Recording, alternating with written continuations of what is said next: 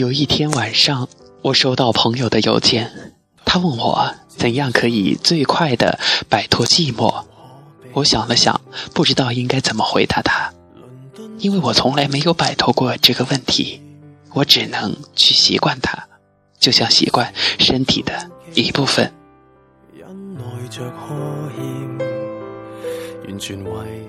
所以我说，我已经，我们已经。我们已经走得太远，以至于我们会忘记出发的原因。有时候，我觉得生活糟糕的难以继续，却又不得不佩服人们的忍耐力。无论今天多么的痛苦难熬，明天都会如约而至。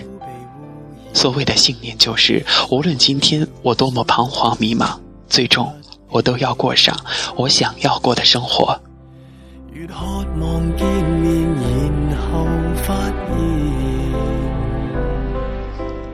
前几天这里下了很大的雨，一边宅在家里，一边烦恼。但是最开心的时候，还是对着许久不见的朋友吐槽聊天儿。即使是很久没见，也不会感到一点点的生疏。只有这时候才会觉得距离。也不是那么重要了。如果有人愿意在你一个人的时候听你分享你的快乐或者不幸的遭遇，那么，即便现在是一个人，即便我们隔着万里，我也能感觉到我们像是在面对面的促膝长谈。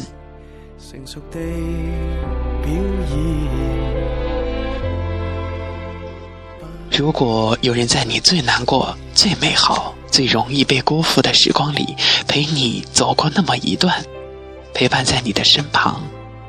那么，无论将来那个人变成了什么样子，他还是不是你最好的朋友，你都没有办法把这个人割舍下。即便最后分开了，甚至变得陌生，也会对他心存感激，因为太多太多的时候，交谈。就是一种莫大的温暖和美好。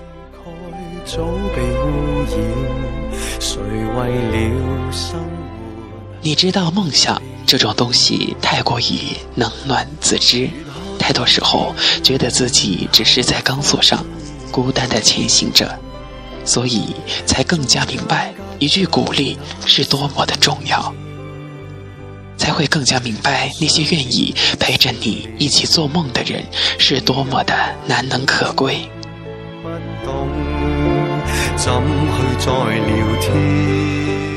仔细看看身边的人，有的放弃希望，也有被希望放弃的，有的却异常坚定的向着梦想走着。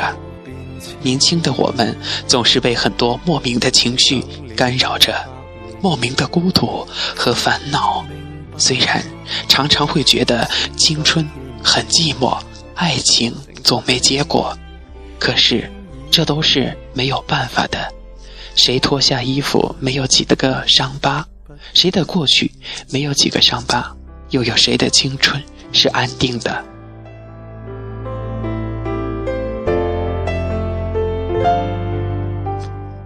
可能有的时候，你需要真正的颠沛流离，那会儿，让你觉得生活的不易和艰辛，那不是一种自暴自弃，而是一种逐渐成长而得到的心平气和。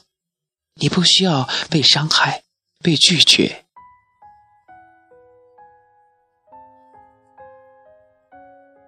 也许被伤害、被拒绝，才能变得更加坚强。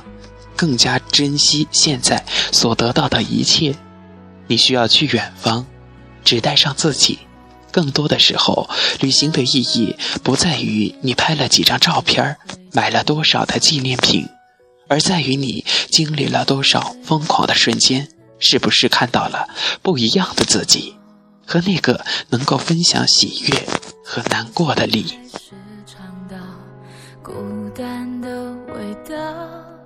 时间在敲打着，所以伤害也不见得是天大的坏事儿。重点在于你是不是能够在跌倒之后重新的站起来。你是一个怎样的人，不在于你跌倒了多少次，而在于你站起来重新来过了多少次。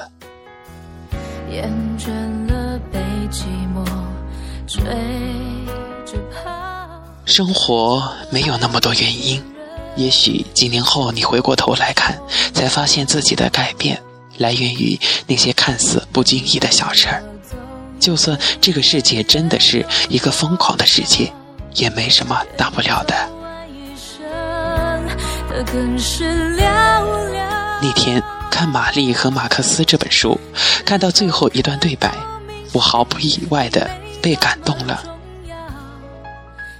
我原谅你，是因为你不是完人，你并不是完美无瑕的，而我也一样，人无完人。我年轻时想变成任何一个除了我自己的人。伯纳德·哈斯豪夫先生说：“如果我在一个孤岛上，那么我就要适应一个人生活，只有椰子和我。”他说：“我必须接受我自己，我的缺点和我的全部。我们无法选择自己的缺点，他们也是我们的一部分。然而，我们必须适应他们。”但是，我们能选择我们的朋友。我很高兴选择了你。每个人的人生都是一条很长的人行道，有的很整洁，而有的像我一样，有裂缝、香蕉皮和烟头。你的人行道像我一样，但是没有我的这么多裂缝。有朝一日，希望你我的人行道会相知在一起。到时候我们可以一起分享。你是我最好的朋友，你是我唯一的朋友。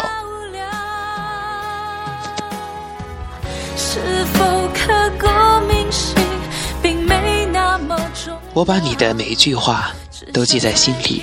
生命也许是一场苦难，只是一起品尝苦难的人，却甜的让我心甘情愿的苦下去。现在的苦难都会过去的。迟早，所有的故事都会有个结局。愿有人陪你一起颠沛流离，一起走到那天，走到你的一生发光的那天。